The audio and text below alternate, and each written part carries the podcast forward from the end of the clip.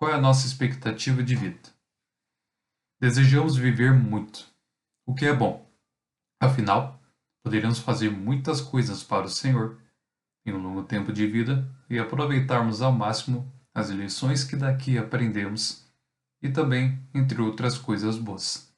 Sem falar que podemos, da mesma forma, executarmos diversos planos para o nosso presente e prepararmos coisas novas para o futuro. Mas há um porém nisso tudo. Será que realmente iremos ter todas essas oportunidades? Lembrando que nós estamos em um mundo imprevisível.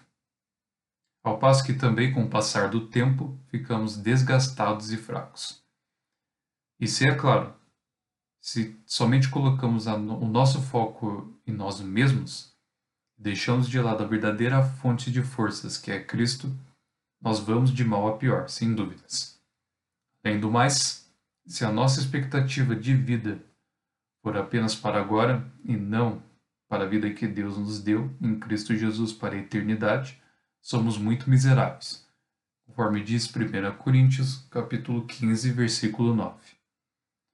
O mundo tenta impor um padrão único de expectativa para todos nós e que vai contra o que é oferecido para o cristão exercer, pois nossa promessa não é terrena, mas sim eterna. Então disse Jesus aos seus discípulos: Se alguém quer vir após mim, a si mesmo se negue. Tome a sua cruz e siga-me.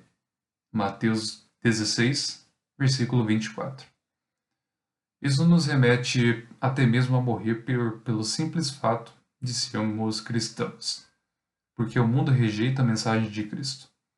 Mas do mesmo modo que ele deu a sua vida, também precisamos estarmos prontos e cientes para isso, se é claro quisermos atender às palavras do nosso Senhor.